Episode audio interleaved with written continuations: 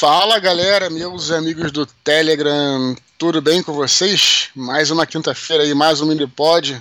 Fala tchau, cabelo. Fala, Dudu, beleza, cara? Mais um mini pod no ar. É isso aí, cara. Nessa nossa quinta-feira aí, né, cara? Sagrada. A gente, sagrada, sagrada. a gente já é, tem colocado pouca coisa, como eu falo frequentemente aqui de áudio durante a semana. Tô concentrado no livro aqui, mas a nossa, o nosso mini pod não falha. Olha, a gente tá com uma, uma caixa grande de e-mails, é, então a gente pede desculpas se a gente demorar para ler os seus e-mails, mas não deixem de nos enviar. Exato. Né? Todos exato. os aqui vão ser lidos, né, cara? Então, assim, não se inibam, né? Porque a gente está com bastante e-mails, né? a fila tá grande e tal. Assim, continuem enviando. É muito importante que vocês continuem mandando para alimentar aqui o nosso programa, que a gente adora fazer, né, Tiago? Fala Exatamente, cara. Na verdade, assim, o, ela é esperado, né? Porque, pô, o pessoal vai, vai vendo que a gente tá lendo os e-mails, vai mandando mais e-mails. E talvez realmente Sim. aconteça isso. Putz, você mandou e-mail e passou um cara e a gente não tá lendo. Mas, cara, pode esperar. Todos os e-mails são lidos, cara. Você pode ter certeza. Sim. Às vezes a gente pula a fila, né, Dudu? Quando vem um e-mail que comenta alguma coisa que a gente acha importante trazer um pouco antes, a gente traz. Mas, assim, Sim. comum a gente vai seguindo essa fila. Então, por isso que talvez o teu e-mail não tenha sido lido ainda, mas ele vai. Pode ficar tranquilo. Com certeza absoluta certeza que vai. Absoluta. Beleza, Thiago? Beleza, Dudu. Vamos lá? Vamos aos agradecimentos? agradecimentos, cara. É isso, olha só. No Facebook, quem compartilhou nosso post lá foi o Lucas Gabriel, sempre, né, uhum. né, cara? Nossa, ele compartilhou no grupo do, do Jovem Nerd, como sempre. Compartilhado no perfil Sávio Souza, Carlos Henrique Silva Leite, Marchezan Tavares, José Alexandre de Freitas, Evandro Jacobos, William Ferraz, Thiago Freitas e também a página né, dos nossos queridos amigos aí do Ghostwriter Podcast também compartilhou esse post do Minipod 90 no Twitter o J. Veliano, também foi até o cara que, é, o arroba J. Veliano, uhum. foi o cara, inclusive, que nos ensinou a colocar é, as reações, não sei nem se ele escutou o último episódio, é, arroba Luciana Garzon e arroba Arthur Buente. Eles também retuitaram, então a gente tá aqui para agradecer, né, cara, nominalmente a eles. É muito importante que a galera continue divulgando o nosso trabalho aqui para que ele continue, né, Thiago? Para que a galera Exato, sempre continue entrando. Cara. Outras e continue crescendo, né? Crescendo. Exato. Claro. Não, isso, isso aí, aí é, é, é, é, um bagulho que assim, a gente. Cara, eu sinceramente tenho muito orgulho desse projeto, cara. Eu acho que, cara, eu lembro que a gente, queira ou não queira, estamos agora entrando em fevereiro, primeira semana de fevereiro. Pô, a gente fez Sim. 10 mil, então, cara, a gente dobrou de tamanho de um ano pro outro. Cara, é uhum. é muita coisa, né, cara? Eu acho que assim, é isso, vamos dobrar de novo agora. E o céu é o limite. É isso aí. Lembrando que em breve a gente tá se articulando para fazer a live que a gente prometeu. Sim, sim. Só deixar entrar mais uma galerinha no canal que a gente vai fazer. Uhum. A gente tá pensando aqui é, nos temas, a gente vai pensar e a gente vai colocar para vocês aí algumas coisas que possam ser interessantes aí. A galera vai rolar essa live com certeza. Mas pra já, Thiago, o que, que geralmente acontece aí pelos meses de fevereiro e março? Que a galera que tá chegando ah, agora não conhece. Cara, que, provavelmente que metade não conhece, né, Dudu? Provavelmente. Porque. É. Pô, se a gente tá falando que dobrou o tamanho do grupo, Sim. uma metade perdeu do ano passado. Na verdade, Sim. a gente faz, a gente fez ano passado e a gente vai repetir esse ano, mas a gente vai fazer um, um áudio só pra isso, né, Dudu? Mas a gente faz um concurso de sinopse. Sim, aqui a gente vai só dar um passant. Isso aí, é o nosso tra já, já é tradicional. já virou tradicional, né? Já é o Exato. segundo ano, então já é tradicional, né?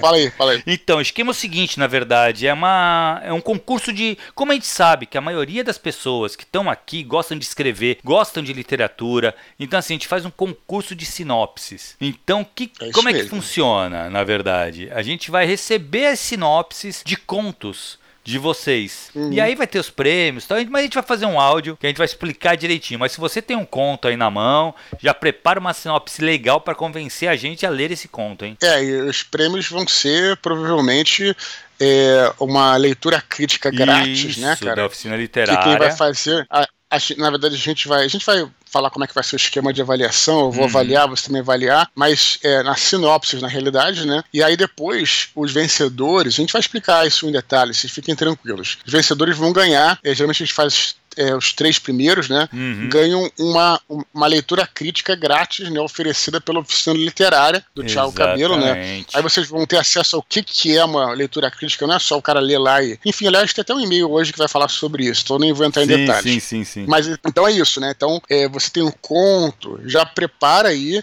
A gente, 99% de chance de a gente abrir, então, na segunda-feira, esse concurso, né? Vai, uhum. Deve ter uns 10, 15 dias para vocês fazerem. E aí a gente depois vai é, dar o resultado. Então, assim, é, é um. Assim, como é uma parada que vocês vão nos enviar é, de novo, a sinopse, primeiramente, né? É, não precisa ficar inibido, não, cara. Pega um conto seu que. Ou você escreve um conto, ou pega um conto seu que já existe, né? Que você queira muito dar uma mexida no conto e tal, mas faz uma sinopse e vai mandar pra gente. E não deixe de participar, cara, porque isso é um estímulo, cara. Se você ganhar, né, a gente até faz umas menções honrosas, mesmo porque não ganha e tal. Cara, isso é um baita de um estímulo é, para você, é, enfim, para você continuar escrevendo e tal, né? Quem uhum. não ganhar também não é problema, porque faz parte também. A gente sempre fala. Aliás, não vou nem me alongar porque vamos fazer um áudio só para isso depois, né, cara? Então, assim, é, mas já se preparem, porque nesses meses aí de fevereiro, março, no começo do ano, no começo do ano brasileiro, né? Que diz que o ano no Brasil só começa depois, depois janeiro. do carnaval. Aí a gente vai, a gente sempre faz esse tradicional uhum. concurso de sinopse, então se preparem para participar. Beleza, Thiago? Beleza, Dudu. E tem mais um recadinho, né, cara, que é pra galera escutar ah, até o final hoje. Ah, não, hoje aqui nós no final do programa, né, vamos dar a nossa opinião aqui, porque na, no mini pod passado a gente leu o e-mail aí dos do nossos ouvintes aí sobre o Matrix Resurrection, uhum. né, cara? Aí entrou na HBO, né, na sexta-feira passada. É, eu e você já assistimos. A gente comentou brevemente, mas a gente não falou, a gente nem entrou muito em detalhes, inclusive nem sei a tua opinião direito, exato, você não sabe exato, a minha. É, é. Então, quem quiser saber a nossa opinião aí, o que, que, a gente achou do Matrix Resurrection, fiquem até o final. Quando acabar aqui o Minipod, vai ser a última coisa que a gente vai falar. Uhum. Aproveitando um e-mail de uma menina que mandou aí, a gente vai é, avisar, a gente vai dar spoiler, mas fiquem tranquilos que a gente vai avisar antes. Né, exato, cara? exato. Não tem como a gente comentar sem não dar spoiler da parada. Não dá, então, assim, não dá. É. A gente vai falar. Então fiquem com a gente, quem quiser escutar, é, pule lá pro minuto, enfim, joga lá pra frente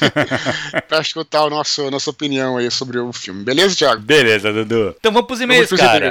Vamos lá, aí, cara. Vamos lá. Primeiro e-mail de hoje é do Marcos de Queiroz. Ele fala assim: Olá, Dudu e Thiago. Queria compartilhar uma experiência a fim de tirar dúvidas e extrair conselhos com os mestres. Recentemente tive uma experiência desagradável com um leitor crítico. Ele quis que eu alterasse a premissa da minha história, o desfecho, o plano de fundo dos personagens, a escolha dos protagonistas, criticou o tom, a linguagem, o gênero e até mesmo o público-alvo que pretendo atingir. Além da deselegância de se intrometer no cerne da minha trama, o distinto ainda sustentou que, para que meu texto estivesse em um nível minimamente publicável, eu precisaria submetê-lo a pelo menos 10 reescritas, tal como ele sempre faz nos textos dele quando concorre a prêmios literários. Nesses primeiros passos no mundo literário, venho aprendendo que as críticas às obras, sejam de leitores comuns, sejam de profissionais do mercado, devem ser filtradas por nós autores. Mesmo assim, confesso que ficou a frustração de contratar um profissional renomado e, no fim das contas, não atender às minhas expectativas, que seriam avaliar os pontos fortes da história, listar aqueles que merecem melhorias e ajustes, além de apresentar estratégias para otimizar a reescrita necessária. Em cima disso, pergunto a vocês: o que deve esperar do trabalho de um leitor crítico, revisor, editor e preparador de textos? E até onde vai o limite das análises destes? sem que interfira na liberdade criativa e metas pessoais do autor avaliado. Abraços fraternos, Marcos de Queiroz. E aí, Dudu? Vamos lá, vamos lá. Bom, é o seguinte, cara, eu acho que tem duas questões aí tá? Que tem que se avaliar. Forma e conteúdo. Né? A uhum. gente não teve acesso, a gente nem sabe quem é essa pessoa que fez essa leitura crítica, uhum. a gente uhum. não tem acesso a esse parecer. Então, assim, fica muito difícil da gente fazer uma avaliação, mas eu, eu quero propor aqui duas coisas: forma e conteúdo, né, cara? Uhum. Eu acho que a forma, quer dizer, a maneira como você apresenta esse parecer, né, essa leitura crítica para o seu cliente, ela eh, tem maneiras e maneiras, né? Eu acho que uhum você, claro, você pode falar o que você quiser. Eu sempre falo que cito a minha avó, que falava uhum. isso. Olha, meu filho, você pode falar o que você quiser, é sempre a maneira como você fala, né, cara? Então, assim, é pelo que sugere o Marcos aí, esse cara foi falhou nesse ponto. Pelo, pelo, que ele pelo que ele tá falando, ele falhou. Talvez esse leitor crítico não tenha tido o trato, né, cara? Não, não tenha tido uma, uma boa maneira de transmitir essas, essas críticas pro, né, pro, acho que você tem que tudo uhum falar de uma forma educada, é, bem embasada, uhum. né? Não basta você dizer, olha, eu não gostei disso. Não, pô, ainda mais fazendo uma leitura crítica, o cara tem que falar é, educadamente o que, que ele acha, né, cara? Uhum. E tem que ter uma base. Por que, que ele acha aquilo, por que, que o público ele pensa que é outro e tal. Uhum. Então, pelo que o Marcos falou, da maneira que ele ficou um pouco revoltado aí, parece que esse leitor crítico errou na forma como ele entregou esse parecer pro Marcos, tá? Uhum. Então, acho que isso talvez eu possa avaliar aí. Digo, novo, sem ter a menor noção do que eu tô falando, tô só supondo, tá? Uhum. Mas isso saltou meu, minha, minha, meus olhos também. O que me pareceu que essa forma foi meio indelicada, sabe? Forma indelicada. É. Você falou a palavra perfeita, uhum. foi isso, né? Vamos, é uhum. o que tá aparecendo, né? Exato.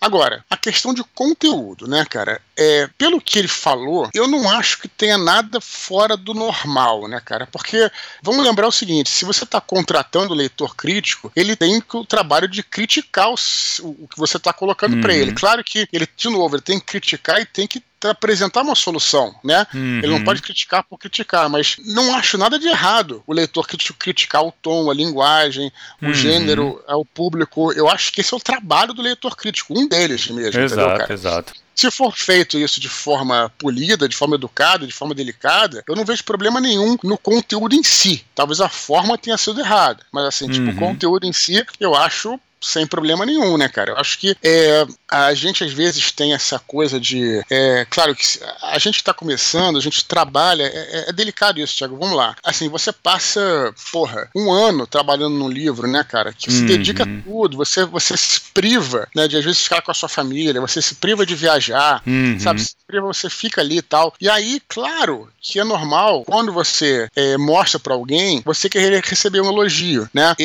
esse é um pouco um, o papel é, do seu amigo, né? Do leitor exato, exato. que está perto de você. O leitor crítico, você está pagando ele para fazer o contrário, para meter o pau, claro, meter o pau de novo. Tem que ser, porra, com a forma correta, mas para falar assim as coisas que os seus amigos não vão falar. Você tá entendendo, cara? Porque se prepara, porque por melhor que fique seu livro também, isso também é uma aprendizagem para quando o seu livro for publicado. Porque quando o seu livro cair na, na publicação, cair na internet, cair no, cair no mundo, o nego vai meter a porrada no teu livro. Se Exato. você não tiver a cabeça no lugar, você vai pirar. Você vai deixar de escrever, você vai ficar com uhum. problema, vai ter que fazer psicólogo, caramba. Então, assim, Exato. isso é uma coisa também que tem que ser levado em consideração, tá? Aí ele fala aqui também o seguinte, ah, submetê-la pelo menos 10 reescritas, né? De novo, isso varia de pessoa para pessoa. Mas comigo, por exemplo, é pelo. É assim, vou te falar, cara. é assim. o, o, Ernest Henry, ele uhum. falava que ele ele reescreveu o livro pelo menos 20 vezes. Mas é aquela coisa, deixa eu até te falar uma experiência minha, né? É, eu me lembro quando eu fui apresentar o Batalha do Apocalipse para o José Louzeiro, né, o professor lá que me ensinou. Primeiro eu apresentei para ele um roteiro do cinema, que o Batalha foi feito em uhum. roteiro na aula dele. Legal, gostou, tal. Depois eu escrevi o livro, fui apresentar para ele. Ele era um cara, um dos caras mais generosos do mercado na época, já falecido, né? Ele lia, ele lia, cara, todos os quem mandava, ele lia, falava, e tinha uma conversa. Cara, ele fazia isso de graça. Claro que a gente já tinha feito o curso dele, né? uhum. né? Tinha estabelecido uma relação, né, cara?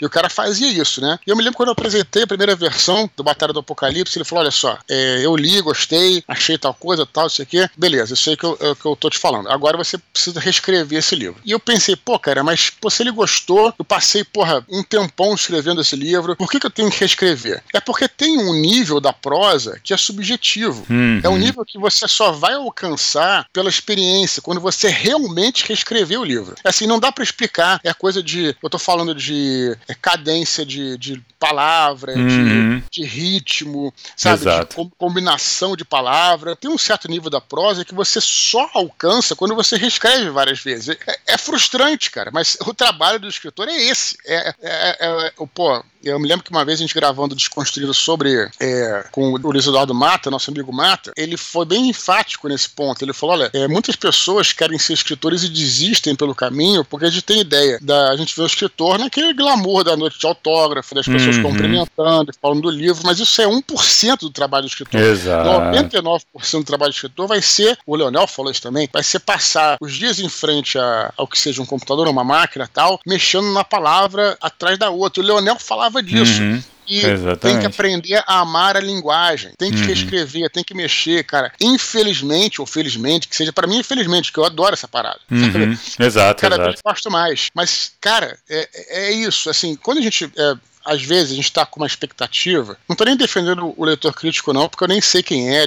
E, de novo, parece que ele errou no tom, né? Uhum. Que, que ele se tratou, né? Que tratou mal. Mas eu também me lembro de uma situação, Thiago, em que eu é, fui fazer uma. Eu fiz duas monografias na, na faculdade, né? Eu fiz publicidade e uhum. jornalismo. O primeiro de publicidade foi até sobre o filme Matrix, o primeiro. Uhum. É, meu professor era um tipo a moda caralha. Tipo assim, o cara falava, ah, faz o que você quiser e, e pronto. E quando eu cheguei no professor de jornalismo, fiz um, a minha monografia foi sobre o conflito árabe-israelense, o cara era muito mais caxias, esse professor, né? Uhum. E aí ele olhou meu projeto e falou assim: olha, peraí, antes de você falar qualquer coisa, eu vou te passar 10 livros. Vai ler esses 10 livros e depois volta pra cá. e aí, na, e na hora eu fiquei putaço, Thiago, putaço. Pô, também era novo, né? O jovem, sim, ele é mais impulsivo tal, etc. Na hora eu fiquei puto, mas fui fazer isso, fui ler os livros. E aí, cara, e aí eu, eu li os livros e depois eu, eu agradeci por aquele conhecimento uhum. que o cara uhum. tava Entendeu? Porque eu pensava, porra, eu, não, eu quero escrever sobre o que eu quero. Mas, cara, a gente ainda precisa aprender, precisa estudar. Eu tinha 20 anos, cara. Exato, sabe? Tipo assim, exato. Assim, tá entendendo? Então, tipo, mas eu achava que eu sabia pra caralho, entendeu, cara? Uhum. Mas assim, e, e, eu fiquei puto com o cara. E, e, depois, né, hoje em dia, mas depois de ler, entender, eu falei, pô, aqueles livros trouxeram uma porrada de conteúdo. Muita, algumas coisas eu nem usei na monografia. Exato, mas, mas nem, exato, nem sempre tu vai usar tudo que você leu, mas aquele Sim, conhecimento mas... é importante. Até. É, é importante, entendeu? Então, uhum. assim, às vezes a gente explode, porque a gente tem uma parada, mas a gente às vezes tem que baixar. Uhum. Calma, cara. Tem gente que às vezes sabe mais do que a gente. Nem sei uhum. se foi o caso do cara, do Marcos. Exato. Eu, é, é. tô falando de forma genérica, entendeu? Então, beleza. Dito isso, para finalizar, que eu sei que você vai falar, Thiago, tô uhum. monopolizando aqui o, o, programa. Dito isso, eu acho o seguinte: é, também tem que levar isso em consideração. Você também tem a liberdade de aceitar ou não que o cara fala. É, é, pensando nisso, não há por que ficar chateado, tá entendendo? Uhum. Porque, pô, você pode aceitar. Cara, eu, eu tinha uma leitora crítica é, também que era ultra pacifista, mulher, né?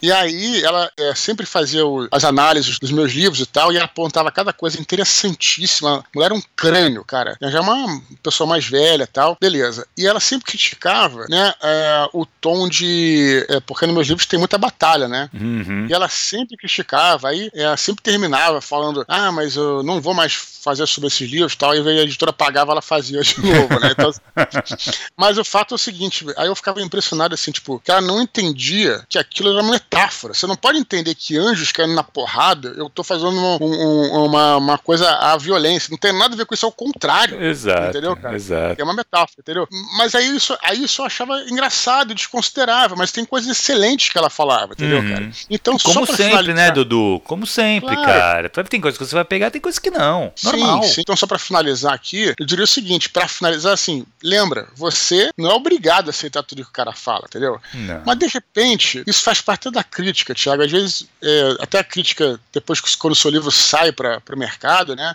Tem muitas críticas que você recebe, a gente fez até um mini pós só sobre isso, só sobre crítica uhum. até algum tempo. Você olha a crítica e fala, às vezes, você, claro, com as críticas que são, que são é, vamos dizer assim, agressivas, você tem que descartar uhum. agressivas, né? Porque não estão falando sobre o livro, estão falando sobre a pessoa Exato. que escuta por uma coisa, aquela história que a gente já falou. Mas algumas críticas, a gente fala, pô, cara, talvez o cara tenha razão, entendeu? Eu sempre agradeço muito as críticas que eu tive sobre a Batalha do Apocalipse em relação ao diálogo. Não tô falando que era ruim nem nada, é, mas assim, tipo, eu, eu, tive críticas e fui correr atrás, fui procurar, comprei livros de diálogo, comecei a estudar. E eu acho que eu, eu acho que eu talvez tenha melhorado, entendeu, cara?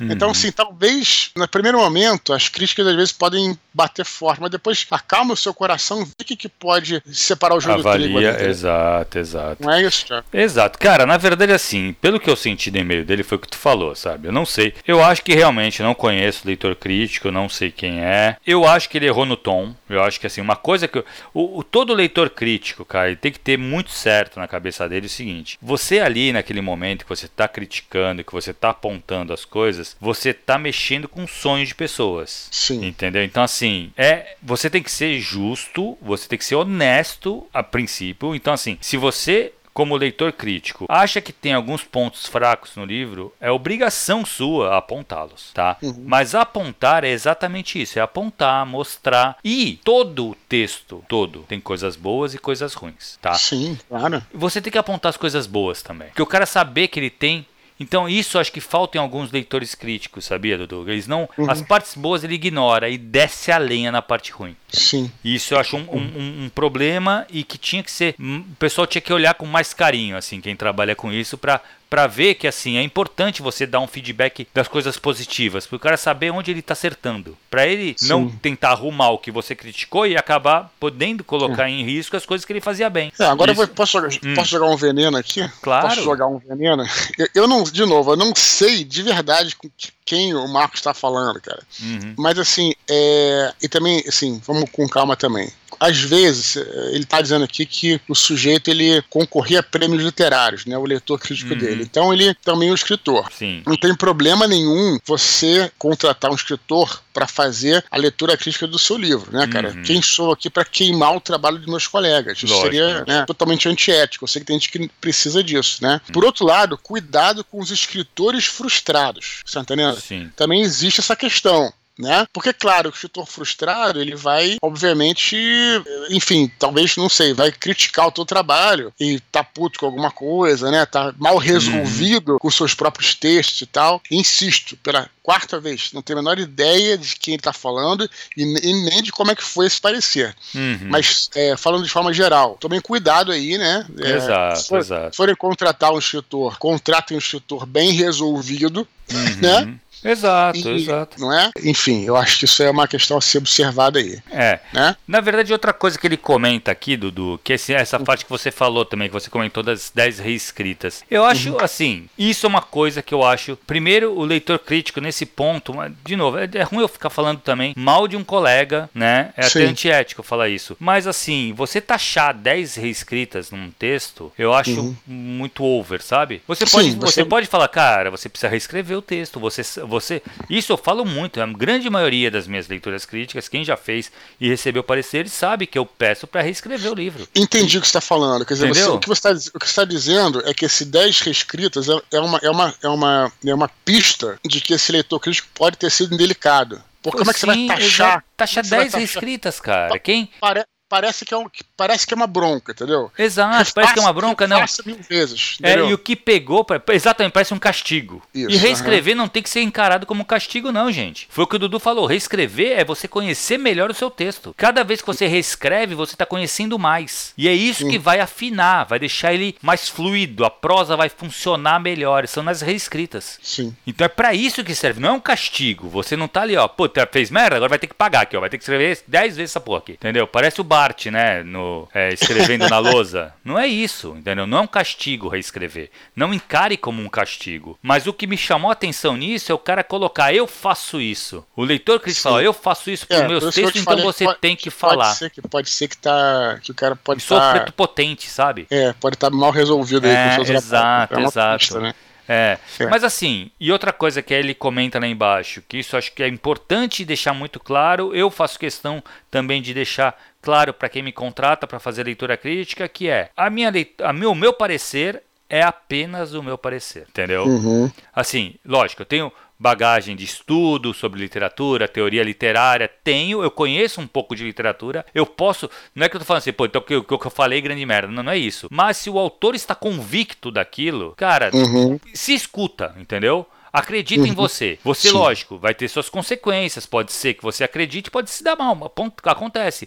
Mas eu sempre cito Isso. um exemplo, cara, que eu acho, que eu acho fundamental e, e, e é importante manter ele na cabeça. Sabe o Chuck Palahniuk, do, do, o escritor do Clube da Luta? Claro, claro, lógico. Então, ele tem um conto que se chama Guts, eu não sei como que é traduzido. É, se é estômago, tipo estômago é, forte, né? É, então, não sei como é que ficou traduzido o nome desse conto. Mas seria se esse conto, forte. É, se esse conto fosse submetido para mim como leitor crítico, eu ia falar pro cara, Chuck, desencana, cara, pula pra outra ideia, essa ideia não vai funcionar no mercado. Esse conto, cara, é adorado pelo público do cara. Eu uhum. acho um um conto extremamente de mau gosto. Bem uhum. escrito, bem escrito, como ele escreve muito bem. E no, uhum. no estilo dele. E, Sim. cara, é o conto que mais revela o autor. Hoje ele fez o sucesso que ele fez. Claro, o Clube da Luta ajudou muito. Mas assim, esse conto é a cara do autor. É uma das coisas uhum. que ele tem uhum. que é mais adorada pelo, pelo, pelos fãs dele. É esse conto. E, cara, quem não leu, antes de ler o conto, lê um pouco sobre o conto. O que, que é o conto, lê algumas críticas, porque é um conto hiper pesado.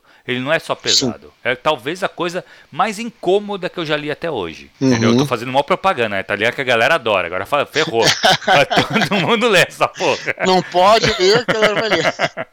Não, mas é sério, assim. Eu, e sem sacanagem, eu sempre uso muito isso. Cara, se manda. Se ele tivesse passado por uma leitura crítica por mim, assim, quando fala, cara, desencana essa ideia. Uhum. Faz outra coisa. E, meu, teria acabado. A carreira do cara bombou depois desse conto. Então, uhum. assim, não, não, não, não dá para escutar sempre o leitor crítico, entendeu? Você Sim. tem que confiar no que você acredita. O trabalho é uhum. é seu. Se você acredita muito naquilo, cara, literatura é subjetivo, gente. Isso é uma. Bota isso muito na cabeça. É subjetivo. Então não existe regra na pedra, né? Então, uhum. assim, eu posso falar uma coisa baseado em pô, teoria literária, putz, em vários autores e tal, só que beleza, tu chega com uma coisa completamente nova que amanhã vai ser estudado, cara, porque ninguém Sim. conhecia. Então, assim, pelo fato de ser subjetivo, aí eu concordo, a liberdade criativa e as metas pessoais do autor valem mais que qualquer crítica. Marcos, isso tu Sim, pode acreditar. E também sucesso, sem querer estender aqui, esse meio até já tá longo demais o nosso, nosso, nosso comentário, mas é. E também aquela coisa, sucesso relativo, né? Exato. É, o que acontece? Às vezes o cara pode não vender.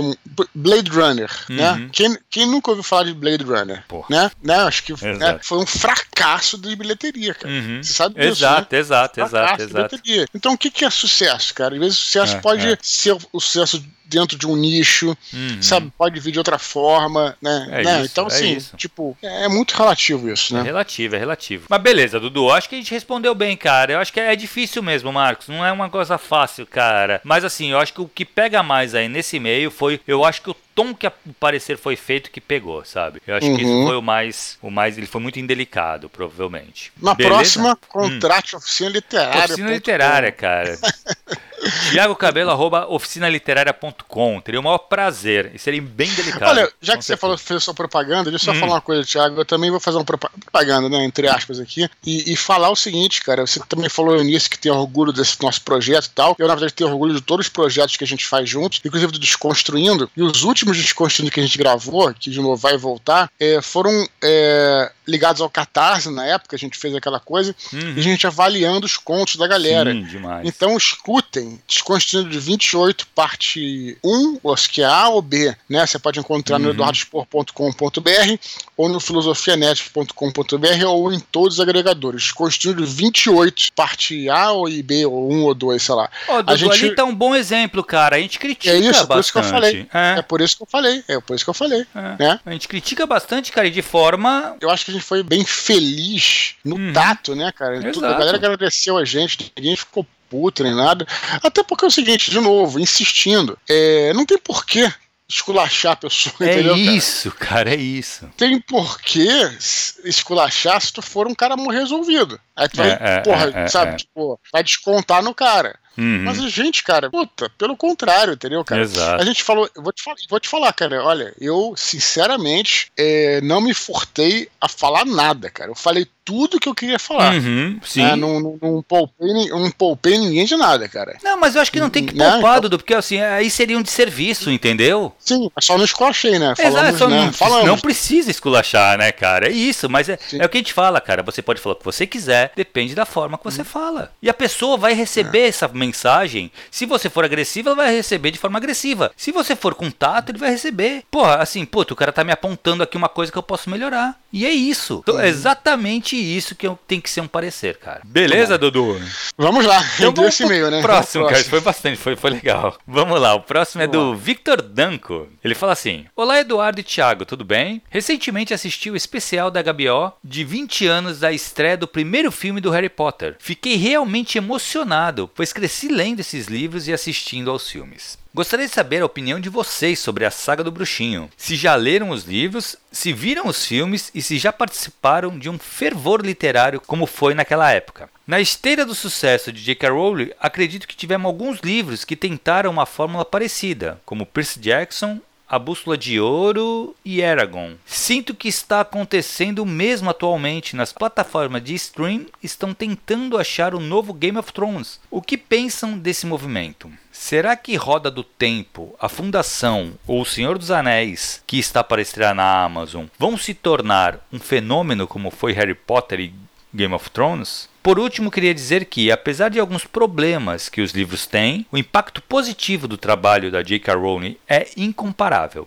Não existe outra obra que tenha alcançado tantas pessoas, que tenha feito tantos jovens e adultos se emocionarem no mundo todo e na mesma época. É com lágrimas nos olhos que digo que Harry Potter foi mais que um personagem que acompanhei. Foi um amigo que tive durante muitos anos. Forte abraço, Victor Danco. Dudu, eu só quero colocar antes de você comentar um detalhe Sim. aqui. Salvo engano, salvo engano, a Bússola de Ouro é anterior ao Harry Potter. Ah, é? Vou dar uma conferida, mas eu acho que é. Bom, é, o que, que nós achamos de Harry Potter, Thiago? Opinião polêmica aí, cara. cara, eu vou te falar que eu gosto bastante é, dos filmes, né? Na verdade, eu vi o primeiro, o segundo, é, o terceiro eu gostei, acho que foi um dos que eu, na verdade, que eu mais gostei foi, foi o segundo. O terceiro já achei um pouco que começou a ficar mais confuso para quem não leu, não leu os livros e tal. É, aí depois eu fui acompanhando os filmes, assim, eu achei bacana, gostei. É, de novo, os primeiros eu acho que são mais legais, né, cara? Quanto aos os livros, eu li é, só até o segundo, cara. Eu li o primeiro, achei bacana, achei interessante eu é, comecei a ler o segundo, mas é, eu comecei a achar, cara, na época, eu sou um cara meio paranoico com essas é, coerências de roteiro, né, cara? Coerências, uhum. né? De, de, de, world building, coisa assim, né, cara? E aí, cara, eu me lembro que tinha uma cena no segundo em que os caras estavam fazendo é, desgnomização do jardim. Os caras botavam umas, umas, umas é, inseticidas para matar os gnomos, mas os gnomos falavam tal. Então eu falei, pô, cara, vai matar os gnomos gnomos tal, assim, não pareceu assim uma coisa que. uma piada que já não dava muito mais certo, né, cara? Uhum. E aí acabei meio que abandonando o segundo livro e tal. E aquela coisa, cara, eu sempre penso o seguinte, né, cara? Eu me lembro claramente de, uma, de um episódio do, do Cosmos, né, cara, que eu assisti. Eu assistia direto Cosmos quando era criança, do Carl Sagan, né? É nem do uhum. Neil deGrasse Tyson, era assistia na TV Cultura aqui que passava, sábado de manhã, né? Pô, tá nos anos 70 e tal. E aí, cara, é, eu me lembro que uma vez ele foi. Tem um episódio que ele vai na biblioteca de Nova York, acho que até já falei isso aqui, e ele faz uma panorâmica na biblioteca de Nova York. Aí a, a, câmera foca nele, né? E o cara fala: olha só, na, no espaço da sua vida você só vai conseguir ler essa parede, né? Se o cara ler, sei lá, uhum. um, livro, um, livro, por semana, ele só vai conseguir ler essa parede. E o grande truque é você saber escolher, né, cara? Então, é, eu realmente, né, cara, eu quando tenho um livro que eu não tô, não é que eu não esteja gostando, mas que, enfim, que eu prefiro estar lendo outra coisa, eu não insisto muito no uhum. livro, sabe? Eu, eu sou eu, exatamente igual. Então, assim, tipo, eu li o primeiro. Não foi por falta de, enfim, por preconceito, muito pelo contrário. Eu li o primeiro Harry Potter, gostei, achei legal, mas não grandes coisas. Aí li o segundo. Eu lembro que na época tava, porra, Duna me esperando pra ler, cara. Porra, então, assim, uhum. assim, tipo, aí eu fui ler Duna, gostei pra caramba, sabe? Tipo, é, li outros livros tal. Talvez por já estar numa faixa etária, é, eu já era um pouco mais velho. Também não acho problema você ler Harry Potter mais velho, acho que uhum. também não tem nenhum problema tal. Mas enfim, não, acabou que na minha geração já não foi tão impactante, né, cara? Uhum. Mas, é, dito isso, é apenas uma opinião pessoal, deixando claro que concordo totalmente com ele. Acho que é, J.K. Rowling teve um impacto, é, e vou te falar, um impacto direto na, é, para mim, não vou dizer a minha literatura, mas para mim, porque muitas pessoas que começaram a ler Batalha do Apocalipse, é, que foi meu primeiro livro publicado, elas vieram, né, elas se tornaram leitoras uhum, com Harry Potter. Com Harry Potter. Uhum. Então, assim, cara, quem sou eu para criticar, né, cara? Na verdade, eu não tenho nada a criticar, de verdade. Uhum. Só tenho a agradecer a JK Rowling, a agradecer o bruxinho, entendeu, cara? O fato de eu não. não é, não é que eu não gostava, não é não gostar, não, sim, não me interessar tanto pelos livros, é uma coisa puramente pessoal, né, cara? De questão de uhum. gosto, de idade também, sabe, cara? Enfim, é isso. Minha opinião, pelo menos, é essa. Então, vamos lá, Dudu. Eu sou um fanzaço, cara, do Harry Potter. Viu verdade, como é que ele assim, idade, né? Foi não tem falei, nada né? a ver, então. Na verdade é o seguinte, sim, o Harry sim, Potter sim. ele foi um Talvez a única série, porque eu não encaro O Senhor dos Anéis como série, tá? Eu encaro os três livros como uma coisa só. Tanto é que eu li O Senhor dos Anéis naquele calhamação lá, uhum. que é o eu inteiro. Também. É, não tinha divisão. E o Harry Potter foi o único. Eu fui ler, eu tinha preconceito com o Harry Potter, tá? Então eu fui ler bem mais tarde, já tinham saído todos os livros. Uhum. E foi a única série que eu li um atrás do outro, linkado, assim. Acabava um, começava o outro. Acabava um, começava o outro. Li sete livros direto. Uhum. E, cara, e é impressionantemente bom. Ela é muito boa, cara, de verdade mesmo. Acho ela criou realmente um universo muito legal, sabe? Uhum. Eu ficava imaginando quando eu tava lendo, você criança com 11 anos começando a ler o primeiro livro, sabe? Acompanhando, sim, sim, sim. seguindo isso, cara. É claro que você vai chegar numa hora que você vai ler todos os outros livros de uma vez, né? Você não vai ficar esperando. Mas o crescimento que ela faz do personagem, sabe? A maturidade que o personagem vai ganhando conforme vai passando os anos. Então, assim, e não só do personagem, como da história, do tom da história, tudo isso, ela trabalhou muito bem. Acho que a grande riqueza do Harry Potter está nesse desenvolvimento. A gente falou tempos atrás, alguns mini pods atrás sobre o romance de formação, né? E uhum. esse é um, é um exemplo de uma série de formação, assim. Você vê é. o personagem crescer, entendeu? Sim. Isso eu acho muito interessante. E eu gosto muito da história, eu acho que ele é muito, muito legal. Ah, eu vi aqui, viu? O Bússola de Ouro realmente saiu dois anos antes do Harry Potter. Uhum. Bússola de Ouro, Bússola de Ouro é de 95, do Philip Pullman. Sim. E o Harry Potter, a Pedras Filosofais, de 97. Uhum, então são dois entendi. anos antes. Não acho que, assim, eu acho que realmente Percy Jackson uhum. veio na esteira. O Eragon veio na esteira, mas eu acho um outro formato. Eu acho que o Eragon ele não tem esse. O Percy Jackson ele é bem característico do Harry Potter, né, cara? Tanto é que é uma menina e dois moleques formando o hum. trio ali e tal. Mas assim, também tem toda a sua sua qualidade, tá? O Percy Jackson ele trouxe uma despertou uma curiosidade pela mitologia grega, cara, que foi maravilhoso ver na molecada isso, uma coisa que estava se perdendo, uhum. ele trouxe de volta né, história que é sempre muito bom. É, uhum. É, ele pergunta aqui sobre as séries, se essas séries estão vindo, o que, que a gente pensa se vai se tornar um novo Game of Thrones. Cara, sinceramente, eu não sei se é essa pegada, viu? Porque o Game uhum. of Thrones ele é bem característico, ele envolve política, ele tem aquela acho que, coisa. Eu acho que está se referindo a sucesso, sucesso ah, eu acho que, cara, eu acho que o Senhor dos Anéis vai alcançar. É, eu acho que o Senhor dos Anéis vai alcançar um sucesso porque o investimento é muito grande, é muita ah. grana na jogada ali, sabe? Então. Isso não quer dizer nada, né? Você é, não, mas, cara, mas eu acho que já tem uma base de fãs muito foda, que pode ser um problema e não uma solução, né? Por ter uma base de fã que seja mais cobrada. Mas eles foram hum. espertos em jogar em outra era. Eu acho que eles pensaram em algumas coisas que pode ter sido bem sacado, assim. Roda do Tempo eu gostei bastante, mas eu não acho que chega aos pés do, do Game of Thrones. Uhum. Tá, eu acho que. Fundação eu não assisti, então eu não posso nem falar uhum. muito. Uhum. Mas é muito isso, bom. cara. Só... Assim, eu só acho legal essa coisa que ele falou, se que ele, ele queria dizer que o impacto positivo que é incomparável. Eu, eu, não sei, cara. Sinceramente, eu não sei. Eu sei que assim, ela realmente movimentou o mercado como não se via há muito tempo, sabe? Uhum. Mas assim, eu também não acho que seja a coisa mais foda do mundo de todos os tempos. Não calma, sabe? Uhum. Eu acho ela muito importante, mas a literatura, a história da literatura é muito ampla, muito antiga pra gente Sim. colocar o Harry Potter como sendo a grande obra mundial, sabe? Pera uhum. lá também, né?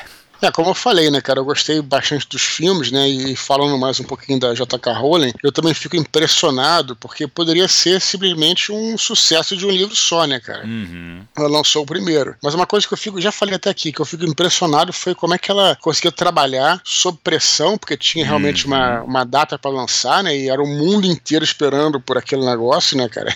então, assim, fica, e, e construir uma história, assim, a construção de enredo da história dela, isso eu posso falar porque os filmes, né, têm um enredo, né? Não tô falando da prosa. E eu vi os filmes todos, né? É, é muito bem feito, assim. Ela trabalha geralmente com uma coisa uma construção de um romance policial, não tem nada a ver com policial, mas aquela coisa de da construção parecida, né, de colocar as pistas uhum. e depois ter uma conclusão no final, e aí, enfim, ela faz bastante isso, esconde as pistas ao longo do caminho, sabe, cara? Eu acho que ela trabalha muito bem esse tipo de coisa, enfim, mas o que eu acho mais impressionante, eu como autor falando, ela realmente conseguir, sabe, chegar com essa pressão toda até o final, e valeu a pena, mas também agora ela tá, assim, tipo, é, aposentada, pode, quer dizer, ela, tá, ela escreve os livros, mas ela, se ela quiser, ela tá aposentada para sempre. Tanto é que ela escreve um livro a cada cinco anos, né, cara? Então ela é, tá, recebeu a sua merecida aposentadoria, uhum. porque naquele período deve ter sido muita pressão, cara. Deve, muita pressão deve, pra ela, cara. Imagina, e, ela, cara. e ela conseguiu, cara. Conseguiu. Uhum. Ela, não, ela não fez merda, cara. Sabe? Não, ela assim, fechou super tá, bem, né, poderia cara? Poderia ter cagado tudo, exato, né, cara? Exato, é. exato.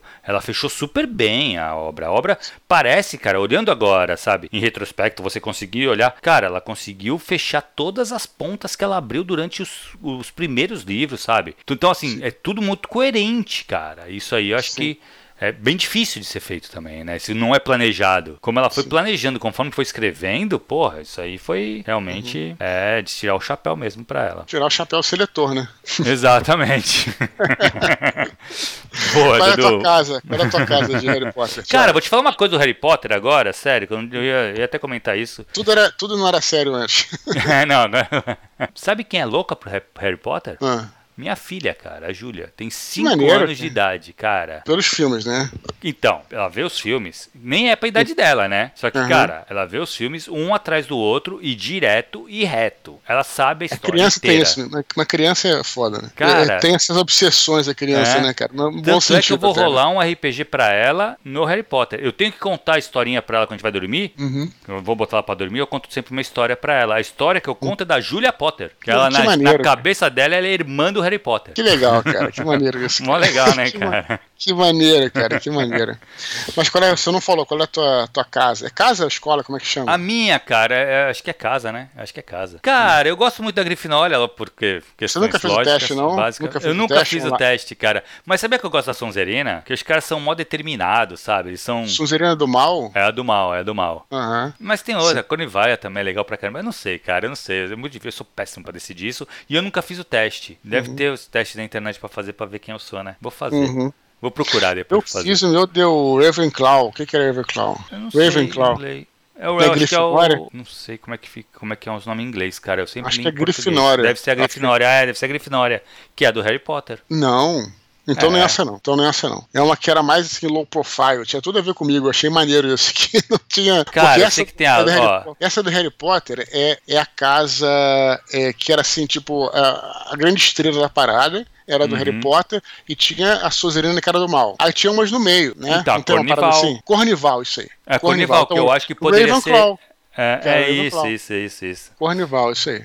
É, isso aí. então que é sagacidade, aprendizagem, sabedoria. Eu acho que talvez, por, por, pela leitura, por ler muito tal, talvez eu iria pra essa também. Mas uhum. eu preciso fazer o teste, cara. É, te chamarra no Estremer, de repente ficar na Suzerina mesmo, né? Exato, exato. Eu gosto também. Paradas, né? é, é. Mas beleza, bom. Dudu, vamos pro beleza. último e-mail de hoje, cara, antes das curtinhas. Vamos o lá. O Pedro Dias, cara, ele fala assim: Salve Dudu e Cabelo. Desde o começo de 2020, venho abraçando alguns conselhos de vocês, sempre tentando aprender mais. Comecei meu primeiro livro, como o Dudu já disse, escrevendo todos os dias e mantendo o ritmo. Já me peguei reescrevendo capítulos inteiros e matando personagens antes mesmo de aparecerem no livro, simplesmente por escutar algum mini-pod. No dia 28 Caralho, de somos, dezembro, somos gente, assassinos de personagens, né, velho? Não entendi também essa não, mas tudo bem. Agora... no dia 28 de dezembro de 2021, Publiquei Asas de Luz e Sangue no Kindle e obtive um resultado bem melhor do que esperado. Se o texto agradou os betas e agora os leitores, devo muito a vocês. De todo o coração, muito obrigado. Tive que deixar por escrito isso. Apesar de nunca escutarem a minha voz, escuto a de vocês quase toda semana. E, como se fôssemos amigos de bar, me senti na necessidade de agradecer aos senhores. Queria aproveitar o momento e responder a uma pergunta que me fizeram durante o evento de RPG. Como narrar bem? Respondi que eu lia e isso me ajudava muito. O rapaz me devolveu um Ah, não sou muito chegado e desligou o microfone. Então fica a questão: literatura e RPG precisam estar ligados? Dá para ser um bom mestre sem ler? E aí, Dudu? Cara, é possível, né, cara? Mas acho que a literatura ela ajuda em tudo. Tudo, uhum. que, é, uhum. tudo que tá ligado à criação, eu acho que a base é a literatura sabe? A uhum. base é a escrita. Assim, não tô falando isso, não tô falando isso porque eu sou escritor nem nada não. Quando você vê, por exemplo, assim, show de piadas, né, cara? Show de piadas. Talvez tem nada a ver com literatura. Essas piadas são escritas, cara. Hum. As pessoas escrevem, você acha que é tudo da cabeça, que o nego pensa e lembra. Não, tudo isso aí. É, outro dia eu tava até vendo um documentário sobre o saudoso Chico Anísio aí, cara. Hum. E aí ele falava que também era obcecado, escrevia, tudo colocava no computador, escrevia. Então, assim, o texto é uma coisa que eu acho que é importante pra arte, sabe, cara? Independente Sim. de você ser um escritor ou não, né? Por quê? Porque quando você escreve, você organiza suas ideias e você consegue é, dá uma. É, assim, ajuda na sua criação. É, é, uhum. uma coisa que eu sempre falo é o seguinte, Thiago, é impressionante, a gente tá falando em sinopse, né, concurso de sinopse anteriormente, e quando eu ministrava aquele curso, que um dia eu até vou voltar com ele, né, que é o Estrutura Literária, eu, na primeira aula eu falava assim, olha só, é, tinha apresentação, tá, tá, tá, tudo, eu falava, galera, agora pega uma, uma folha de papel, vocês vão escrever uma sinopse de uma história em três parágrafos, e todo mundo, e, e é, é, vai levar 15 minutos que eu vou pra vocês fazerem uhum. isso. E aí os caras falavam, pô, mas peraí, eu, eu, não, eu não, não pensei em nada, eu falei, olha, tá rodando já, já comecei a marcar aqui. e as pessoas escreviam, cara, essa sinopse, e muitas delas falaram, pô, eu tô há anos para escrever essa sinopse e escrevi em 15 minutos, entendeu, cara? Exato. Porque ela foi forçada a escrever e foi e é, e é mágico, mágico, Thiago. Quando você começa a escrever, as coisas aparecem, cara. Exato. Se você ficar parado com a, com a, folha em branco, não sai. Mas quando você começa a escrever, a coisa vai fluindo, entendeu, cara? Uhum. Então a escrita, a literatura que seja, né? Ela realmente, ela é uma, uma ferramenta possante na criatividade né, cara? E aí criatividade tá ligada com tudo, com RPG, Exato. com artes em geral, tudo. É claro que se você pode mestrar o seu jogo sem nunca ter lido. Quer dizer, na verdade você vai ter que ler pelo menos os livros que não são de romance. É, bem que tá falando de literatura, tá falando de romance espe especialmente. É, é, é. Mas assim, você lê uma história, você, uma literatura e tal, você vai te dar uma profundidade diferente do que uhum. você lê um, que você lê é, do que você vê um filme, por exemplo. Não é pior nem melhor, Isso é mas vai te dar outra profundidade profundidade. É, você vai usar essa profundidade para criar personagens, uhum. entendeu, cara? Então, beleza, é possível, é, mas você não, você não, não lê nada e você mestrar, jogar. Mas realmente a literatura ela te dá base para um RPG, não tem a menor sobre dúvida. Né? É, na verdade, é. cara, o RPG acho que foi o grande responsável por eu gostar tanto de literatura. Também, também. Eu não lia tanto antes do RPG. Uhum. O RPG me, me, me, criou essa. Então talvez esse rapaz que te mandou essa, ah não, muito obrigado, não sou muito chegado. Uhum. Talvez futuramente ele valesse ele continuar jogando RPG, entendeu? Ele vai sentir uma necessidade Sim. de se aprofundar, de ter esse aprofundamento maior, sabe? Então, Pode ser, e pode ser também que não aconteça. Tá tudo bem também, sabe? Eu acho que é possível sim você até mestrar bem sem, sem ser um leitor de literatura. Porém, foi o que o Dudu falou. Com certeza você seria melhor se lesse. Uhum. Entendeu? Eu não acho assim, não é que você vai ser ruim se você não ler. Mas você seria uhum. melhor se lesse. É, eu acho o seguinte, até vale a pena entrar numa outra seara rapidamente, né? Mas também sobre isso, que eu sempre falo essa coisa da leitura, né, cara? É, é, eu acho assim que não existe exatamente não gostar de ler. O cara, quando fala assim, não sou muito chegado uhum. e tal. Uhum. É, o que acontece é o seguinte: eu vejo que é, muitas vezes, né, cara, é, às vezes na escola, o cara se depara com livros que ele não gosta. Uhum. Aí depois ele, ah, beleza, eu vou, eu vou me dar o braço torcer e vou ler um livro aqui fora da escola. E ele pega um livro que ele também não gosta, sabe? Hum. E aí fica nessa, e de repente o cara fica com uma imagem ruim da literatura. Mas é, qual é o grande, o grande truque aí, vamos dizer assim, grande dica? Tentar, para qual formar o leitor, você espontaneamente procurar realmente um livro é, que seja bom, que você tenha muito interesse naquilo, entendeu, cara? Exato. Porque aí você vai ver que os livros são diversos, cara. Tem livros que você vai gostar. Cara, nós que somos leitores, eu você que somos leitores aí há, há muitos anos, é, tem livros que a gente não consegue chegar até o final né, uhum. cara? E, e, não é que a gente não gosta de ler, é que a gente não curtiu aquele livro, entendeu, Exato. Cara? Então eu sempre falo isso, cara. Pode ser uma questão de momento isso. também, né, Dudu? Naquele Sim. momento eu não quero ler aquele livro, não tá, não tá funcionando para aquilo. Pode ser que daqui a uns dois meses eu leio o livro e vá direto, sabe? Sim, claro, é. claro. Então, assim, é, eu acho que isso talvez seja uma fase da compreensão da pessoa de procurar alguma coisa que, que exato, goste, né, Exato, Eu acho que isso é muito importante, Dudu. Uma coisa que eu acho que, assim, que tu tocou, que eu acho que é realmente essencial. A galera muito fala, ah, eu não gosto de ler ler. Cara, eu não consigo entender, porque é o seguinte, a gente nunca leu tanto na, no mundo, o mundo nunca leu tanto, uhum. porque, cara, a internet te faz ler muito. Sim. Entendeu? O Twitter é leitura, cara. Tu tá lendo uma pá de bagulho. Entendeu? Exatamente. Tudo bem que tem muito vídeo hoje e tal, mas assim, mas a galera ainda lê bastante. Facebook tinha aqueles textões, sabe? Uhum. No próprio Instagram tem texto, cara. Tem, assim, ou seja, por mais que tenha, você vai ter, você tem texto e você tá lendo muito. É. E, cara, e outra coisa, e o brasileiro em geral, é, não só a humanidade, uhum. adora histórias. Claro, então você está sempre contando histórias. Então, assim, ler, todo mundo gosta. Talvez não tenha, ainda não tenha encontrado que tipo de Isso. livro você gosta de então, ler, entendeu? Mas então, aí que está o meu, meu, meu uh, ao finalizar da minha fala, que é o seguinte. E aí você disse que o RPG te levou para literatura, né? Uhum. É, eu já li antes do RPG, mas o RPG realmente me, me acendeu mais interesse em certos tipos de literatura. Uhum. Aí que está o grande lance, né? É, o cara jogando RPG, ele pode se interessar por alguma coisa funcional dentro da literatura. O meu exemplo, que eu ia até falar, até ia falar anteriormente ali no, no e-mail sobre Harry Potter, desse fervor literário comigo foi com o Crônicas de Dragonlance, né? Porque uhum. a gente uhum. jogava um, o, o AD&D na época, né? Que é o Advanced Dungeons and Dragons, e um dos mundos que a gente jogava era o Dragonlance, era um mundo dos dragões, enfim, já falou sobre ele. E aí tinha os romances, né? A uhum. gente jogava e tinha os romances. Então, a gente foi ler os, eu, quando eu fui ler os romances, eu fiquei realmente, a galera toda leu, não foi um, um fervor literário é, mundial, mas entre, entre a nossa galera, entendeu? Porque a gente começou a ler e ali realmente, cara, a gente é, via algo que ia ajudar no nosso jogo, entendeu, cara? Era uhum. exatamente uhum. o que a gente estava vendo, era, era, eram ferramentas que a gente ia usar no nosso jogo de RPG. Então não tinha como a gente não gostar, não tinha como uhum. a gente não se uhum. interessar. A gente estava lendo, no fim de semana a gente ia para aquela cidade, entendeu, exato, cara? Olha só que foda, entendeu, cara? Então, assim, porra, é, é no meu caso eu já, li, entendeu? Mas assim, tipo, é, pô, me estimulou ainda mais. Então uhum. eu diria que o RPG também, nesse sentido, estimula. Pô, quando eu comecei a ler, jogar Mask of Red Death, né, que é o uhum. Ravenloft lá sim, em 1990, lá, que é, que é um RPG sobre de terror na era vitoriana, cara, assim, eu devorei os livros do Sherlock Holmes, cara. É verdade, pode crer. Eles, eles me ajudaram pra caramba, cara, uhum. pra caramba, pra entender sim, sim. a vida privada da época, como é que você uhum, fazia uhum. pra. Como é que eles faziam pra se comunicar, né, cara? Tipo assim. Exato. É, a gente pensa hoje em dia, né? Cara, como é que seria a minha vida sem celular?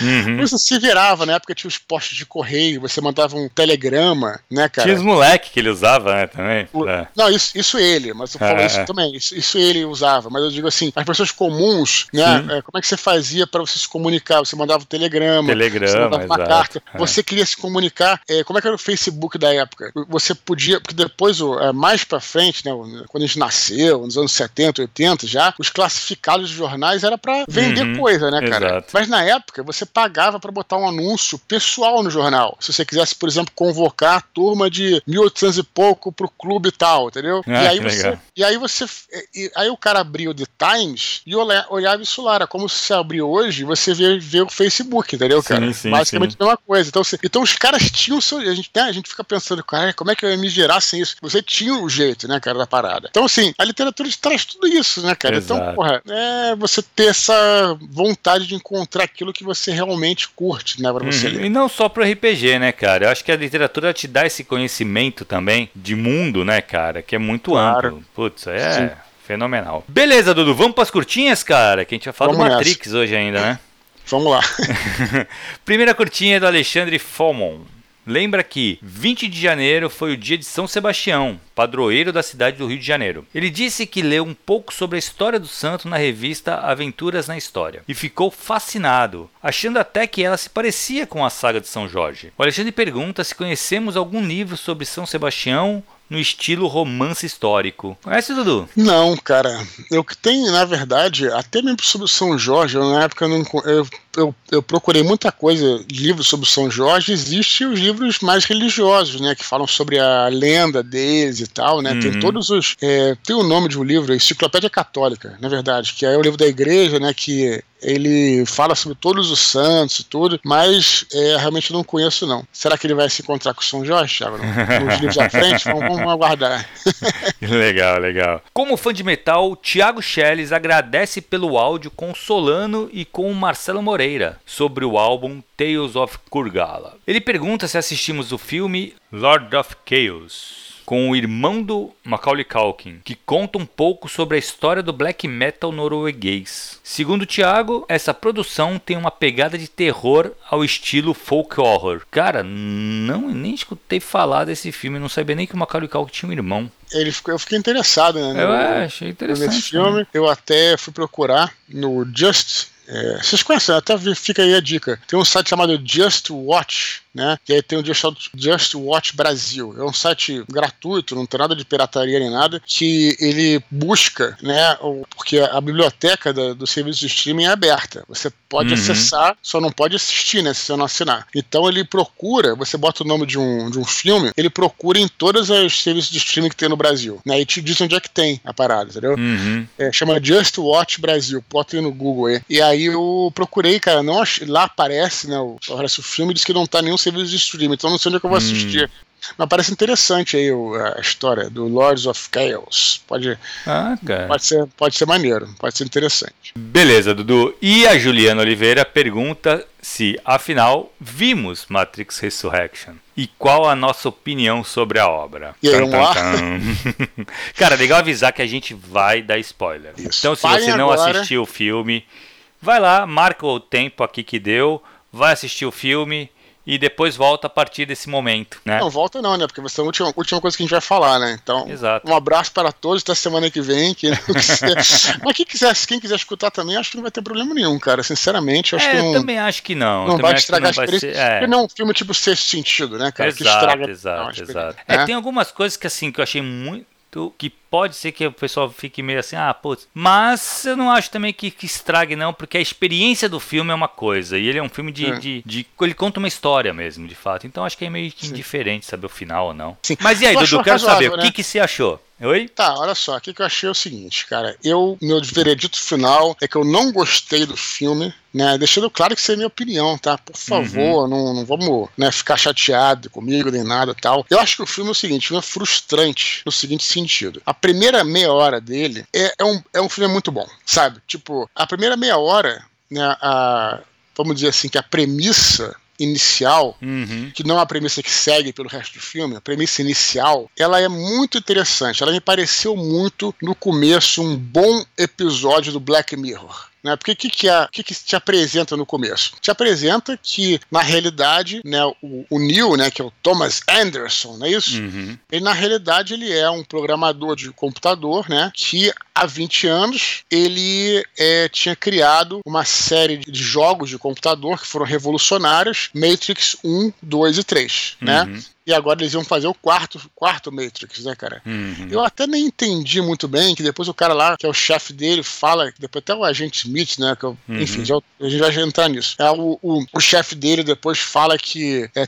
ia fazer um filme também, eu não entendi se era filme ou se era jogo, mas acho que no geral era um jogo, né, um jogo de computador. Uhum. Então achei interessantíssimo, cara. E aí ele frequenta o, o psicólogo, porque ele é, tem uns problemas, ele às vezes acha que aquilo é real, tal, sabe, cara? Então essa ideia em si, eu achei foda. Eu achei assim, super Black Mirror, sabe? Achei muito foda. Mas aí, beleza. Aí as coisas vão acontecendo, vão se revelando, e aí daqui a pouco ele descobre que realmente existe a Matrix, que na verdade era o contrário, de que ele tinha estava ele estava numa outra versão da Matrix e tal. E a partir daí, depois da primeira meia hora do filme, eu acho que aí, cara, os caras cagam geral, eles, eles não sabem para onde ir, eles não sabem como resolver, como, vamos dizer assim, é, a premissa passa a ser outra, ele começa a querer a, a motivação dele é salvar a Trinity, tirar a Trinity do. Enfim, da. da, da matéria. Uhum. Libertar a Trinity, despertar a Trinity, que tá, tá no, que ela ainda acha que ela é uma, uma, uma mulher na Matrix, né, nessa versão e tal. Uhum. Mas, cara, mas aí, puta, tipo assim, cara, assim, não desenvolve a relação deles, a gente sabe por causa dos outros filmes, sabe? Uhum. Mas ele não desenvolve, o filme tem que se falar um pouco por si, né, cara? Não desenvolve, cara, aí por que, que ele vai salvar ela? Tudo bem, ela, ele ama ela porque a gente sabe dos outros filmes, enfim, mas fica fraco, sabe? E, e aí o desenvolvimento, assim, a realização, né, né, da maneira como é colocada, puta, as lutas são, puta, mais do mesmo, sabe? Muito piores do que dos filmes anteriores, né? uhum. né? Pô, aí é, eles insistem em não trazer os atores, nem seria um problema, não ia mudar muita coisa, mas, pô, por que deixaram de fora o Lawrence Fishburne, cara? Deixaram de fora o, o Hugo Evening, que é o agente Smith, entendeu, cara? Por que isso? Por que botar outros caras, cara? Tipo, eu até entendi uma outra versão também. Isso, é, isso aí é conversa, tipo assim, sabe? Isso aí foi uma desculpa, na minha opinião, sabe? Não, não mudou nada. Foi uma, tu acha que foi só uma. Tu acha que foi isso, cara? Acho que eles tentaram o Hugo e acho que não rolou, mas eu não achei que ficou ruim, sabia? Não, mas o o, o, o Lawrence Fishburne queria fazer. Tava, então, tava mas o Lawrence Fishburne eu entendi o porquê que não era ele. Por quê? Porque ele tava muito mais velho, Dudu. Passou 60 anos, não foi isso? É, mas isso não, não, não quer dizer nada, né? O, o, depois aparece ele, é, aparece ele lá no A estátua. estátua dele. É. Mas, Então, porque isso foi no passado, foi 60 anos atrás. O, Sim. o, o Neil e a Trinity eles foram reconstruídos, né? é, mas foram reconstruídos aí ficaram só 20 anos mais velhos, meio, meio confuso, entendeu? Hum, Meio assim. É, então, isso, assim, aí, Mas fala tá, aí, isso fala eu um concordo. pouco. Na verdade, cara, vamos lá, eu não desgostei do filme, Pra não falar que eu, porque assim, eu não gostei porque é impossível você não comparar com o primeiro. O problema do Matrix, ele tem um problema, o primeiro filme, Sim, entendeu? que é perfeito, né? Que exato. E aí, som- ele, aí ele causa um problema pra tudo que vem depois. Entendeu? Então, assim, o que eu acho ali, cara, não tem como você se desvencilhar. Porém, eu acho ele muito, muito, muito superior ao terceiro filme. entendeu? não sei, cara. Ele conta uma outra história, ele conta um outro. Ele parte, ele, é, ele consegue te contar e te convencer de uma outra história baseada naquele universo, entendeu? Eu assim, eu tive dificuldade de entender Eu não o filme. convenci eu não, dormi, eu dormi no filme, então eu tive que rever depois. Então, esse que é o meu ponto. O filme, ele, discordando de você com todo respeito, Thiago, o problema é que o filme é ruim, cara. Esse que é o negócio. Porque, como é, assim, tipo, como um todo o filme é ruim, porque você fala, não tem que comparar com, o, com os outros, você acaba comparando com os outros filmes, né, cara? Não é nem com Mas os outros, é- com o primeiro. Porque se comparar com o terceiro, ele é muito superior ao terceiro, na minha opinião. Ele tá sei, ali, ó, é- eu acho que ele é superior até com o segundo. Pelo menos o segundo tem umas lutas boas, né, cara? Bem Então, feitas. então, isso que me pega. A parte técnica desse filme foi um problema. Sim. Coreografia, não só coreografia. A Parece que tá com própria... preguiça, né, cara? É, exato. Até as cenas de luta mesmo. A cena de luta, quando ele encontra lá os programas, quando ele encontra o Merovision, ali, cara, achei uma merda aquele cenário, sabe? Nas escadas, puta luta nada a ver, lugar apertado. Então eu não, não curti. Mas isso pra mim foi um problema técnico do filme. Sim. Como história, como narrativa, eu não achei tão pior que o segundo que o terceiro, entendeu? Eu- eu achei achei que que foi- manteve o mesmo nível. Eu achei que foi muito mal realizado. Eu, eu, assim, como filme mesmo, né? Como enredo, como tudo, né? é, achei, puta, piegas pra cacete o final. Sabe, tipo, é, é até interessante porque, assim, o que acontece é assim, você, sobre um bom filme, né, um bom roteiro, vamos dizer assim, eu sempre digo, cara, que uma coisa tem que espontaneamente levar a outra, né, cara? Uhum. E quando você consegue fazer isso, você cria essa. E, e o o filme pode ter três horas, não importa. Você cria essa espontaneidade, dá, cria, cria essa fluidez, né, cara? Você evita as chamadas barrigas. As barrigas, né, no jargão de roteiro, é quando você, puta, vê que a história parou de caminhar. Nada sabe? acontece, né? Exato. Nada acontece. E nesse filme tá cheio de barriga, cara. Uhum, Tá, uhum. tudo, bem que, tudo bem que é covardia, tá? Mas por acaso esse fim de semana eu tava assistindo, de novo, eu sei que é um- uma covardia do caramba. É o Um Sonho de Liberdade. Também É. tem na. Acho que tá na própria Netflix, né? Cara, é impressionante, cara. É impressionante Não, é. como é que o filme é longo e Uhum. você não para de acompanhar o filme, cara. E o filme às vezes até é é, ele é lento. estudado, né, cara, em Não, de tudo roteiro. bem, é um dos mas- melhores mas- roteiros. Mas tudo bem, então vamos voltar pro de novo. Aí beleza, vamos voltar pro Matrix 1 também assim. Bons filmes, né? De Volta pro Futuro, Indiana Jones. sim, você vê que sim, Você vê sim. que uma coisa vai levando a outra, entendeu, cara? E, e esse que é o lance. E esse filme é, o, é, o- é o- a antítese disso, sabe, cara? Você não sabe pra onde os Uhum. caras estão indo. e Você não. Cara, eu, eu- olha só, cara, eu vou te falar, eu levei dois dias pra ver esse filme. E eu tive uma sensação, né? Porque eu tava vendo aqui no computador, então você vai vendo quantos minutos tem, né, cara? E aí eu, eu me forcei a ver o filme e eu falei, vou ver, vou ver mais 10 minutos. Aí eu vi um pouquinho, falei, ah, já passei 10 minutos. Quando eu fui ver, passava 4. Sinal de que, sabe, o filme. Sério, cara, isso, Exato, isso, exato. isso é um sinal de que o filme tá. que não, não tá mais aguentando, sabe, cara? Uhum. Então, assim, é, eu lamento, porque poderia ser. Se eles tivessem seguido uma premissa Black Mirror, poderia ter sido um bom filme, sabe? Tipo, cara, que, que, Não, algumas final coisas eu gostei, que eu te falo, algumas coisas eu gostei. Umas Algumas... coisas meio, meio zumbi no final. Então, mas eu não achei ruim. Essa é uma das coisas que eu achei legal, deles colocarem bot, sabe? Então, algumas A ideia é coisas. boa. É, tô te algumas falando, ideias eu achei legais. Mas a é- execução é... uma merda. Sim, é o que eu tô te falando, entendeu? É.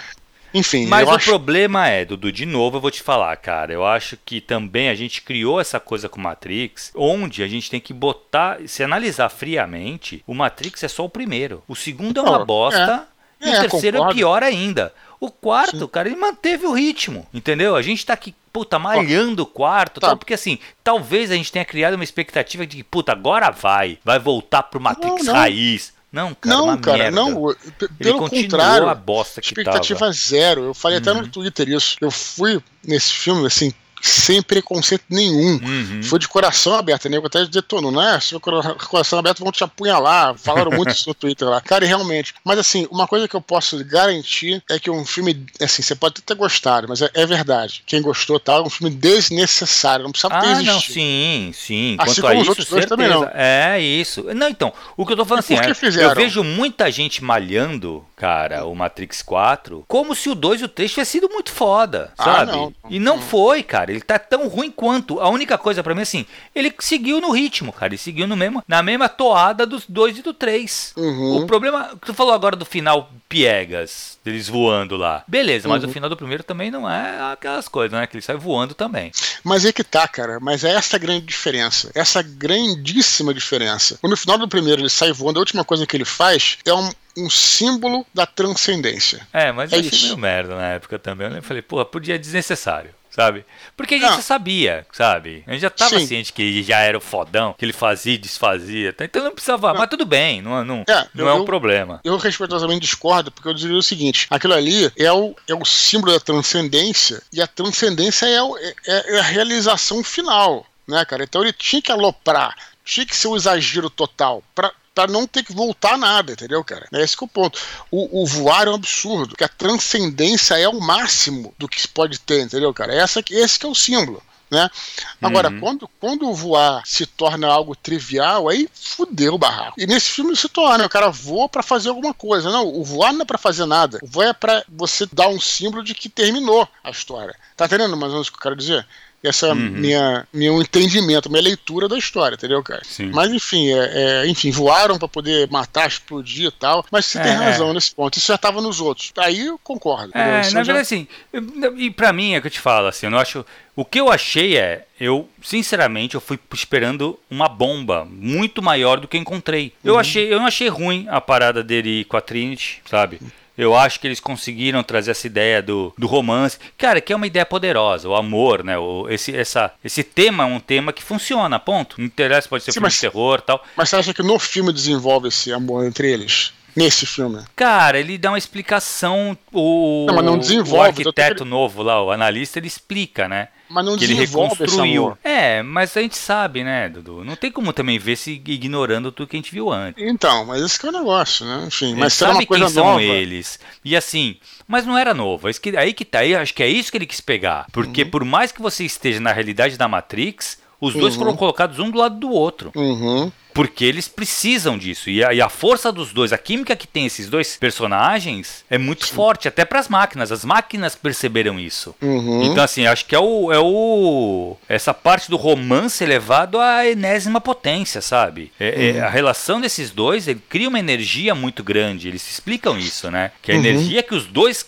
produzem é um absurdo. Uhum. E ele- aí o, o analista aproveita disso pra Matrix que ele cria. Uhum. né? Agora, eu acho que, cara, isso eu achei interessante é o que eu te falo. E tem várias ideiazinhas ali que eu achei muito legais, sabe? Uhum. Muito legal mesmo. Para de ter se passado uma cara. A Niobe ser a, a general, eu achei interessante. A, a realização das máquinas agora junto com os humanos. Uhum. Essa parte eu não achei É. ruim. Eu achei que é uma, uma é coisa... coisa- que seria uma sequência realmente do terceiro, sabe? Sim. Teria que ser assim. Tem uma coisa que eu achei genial, aí tem que falar, Thiago. Que tem uma hora que eles falam, né? Tipo. Ah, ele não envelheceu quase, né? Envelheceu pouco e tal. Isso é uma brincadeira, né? Porque o. O Keanu Reeves não. O Keanu Reeves não envelhece nunca, né? é, é, Isso eu achei genial. é. Genial, Ela genial. fala, você não mudou, né? Algumas coisas mudaram, mas só É. você que não muda. Isso eu achei não, muito bom. então, é, cara, eu acho assim.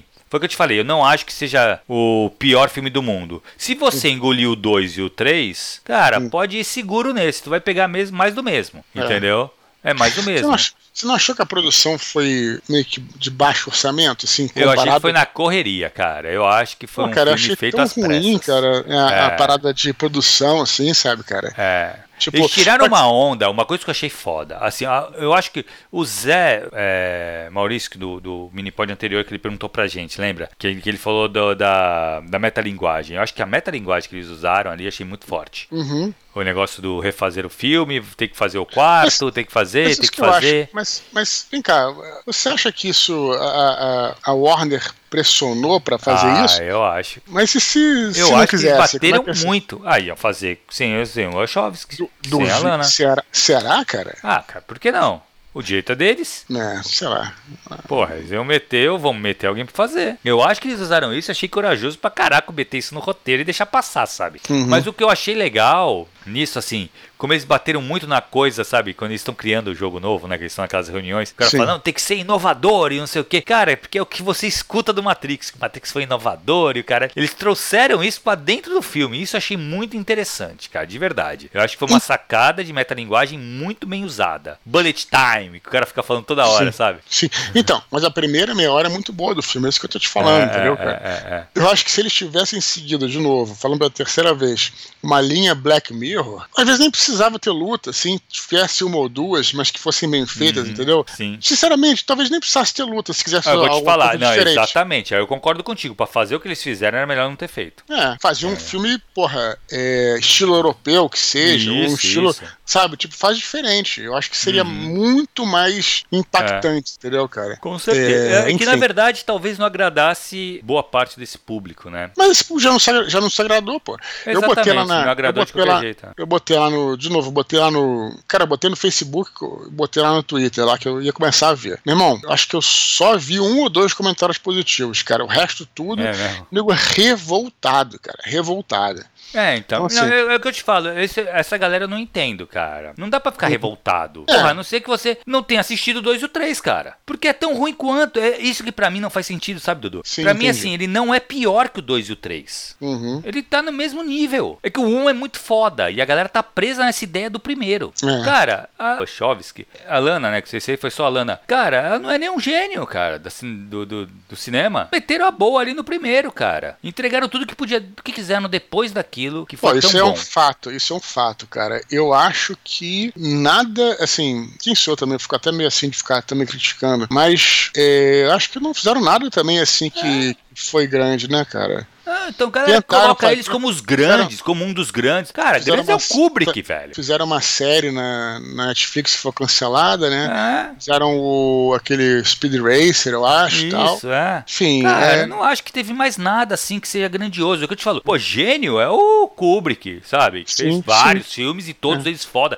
E trazia inovação em cada filme, sabe? Porra. Sim. Isso é gênio. Agora, eles fizeram, mandaram muito, muito, muito bem num filme. E Tem só, razão. Entendeu? Mandaram bem, não, não tiro, cara. Eu acho Matrix um filme foda. Realmente fez uma época, sabe? A galera olhava, olha pra aquele filme, o filme é Sim. sensacional. Até hoje eu revejo o primeiro, cara, eu acho o filme sensacional. Não, e foi uma influência, né, cara? Eu me Foi, lembro que exato. uma vez eu, eu, eu li uma. Eu li uma um quadrinho do X-Men, né?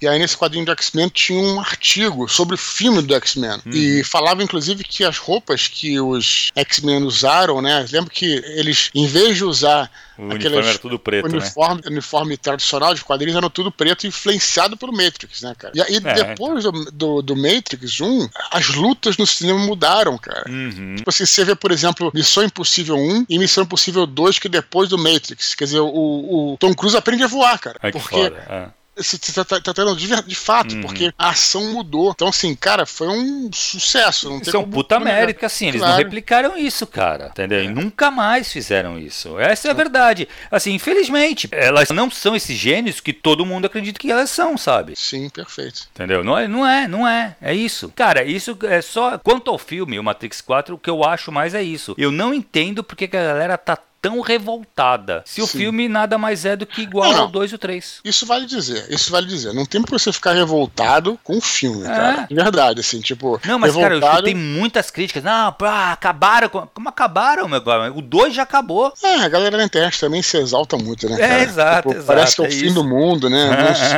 escuelar, né? Uhum. Quando, tipo, tem um, um episódio de alguma coisa que você não gosta, o cara sabe, Fudeu, fica né? louco e tal, sabe? Tipo, calma, calma, calma. É. Tá tudo E certo. eu acho isso, sinceramente, Dudu, assim, não- cara, foi foi o que eu falei, eu não desgostei do filme. Por quê? Porque, cara, ele, eu- ele cumpriu com o que eu esperava. Uhum. Eu acho que ele teve com alguns deméritos ainda. Eu acho que realmente as lutas me pareceu pressa, sabe? Eu não sei se o Keanu Reeves não tá mais atlético o suficiente. Tá, eu não pô, sei. falando de um Wick, pô. Ele é, é verdade, é verdade. É, então, não, não dá pra entender. Tiveram pouco tempo pra é, ensaiar tempo, e fazer. É, pouco tempo pode ser, aí entendeu? sim. É, não sei o que, que rolou, mas assim, eles poderiam mais. Em questão de luta, básico. Porque aí precisa do quê? Ator, dublê e, cara, é, e tempo o... pra ensaiar. Quatro meses pra ensaiar foi o que eles fizeram no primeiro. É, então, então, assim. É, é. assim, tu, ali eles tinham a qualidade pra fazer e não fizeram. As hum. lutas hum. realmente são muito fracas. E, porra, não é o que você espera num filme de ação que da sequência do Matrix. Porque isso no 2 e no 3, as lutas foram boas. É. Pelo menos isso teve, teve bom, assim. Mas é isso, Dudu. Bom, eu vou agora fiquei empolgado pra, ver, pra rever o primeiro, que eu já revi umas. Olha, eu vou te falar, sem exagero, umas 50 vezes. Ah, cara, eu também. Eu Porque eu também sair. trabalhei com isso, né? Então, ah, rever... é verdade, é verdade. Então tive que rever aqui várias vezes. Mas enfim. Beleza, aí. então, Dudu. Beleza. Cara, lembrar a galera para continuar escrevendo para eduardespor@gmail.com. Lembrando que a fila tá grande, mas a gente vai ler o seu e-mail, cara. A gente lê todos os e-mails. Pelo menos traz aqui pra curtinha pra gente trocar uma ideia. Se você estiver escutando por outras mídias, acesse e confira nosso canal t.me barra Fechou, Thiago? Fechou, galera. Um abraço, até semana que vem. Valeu, galera. Um abraço. Tchau, tchau.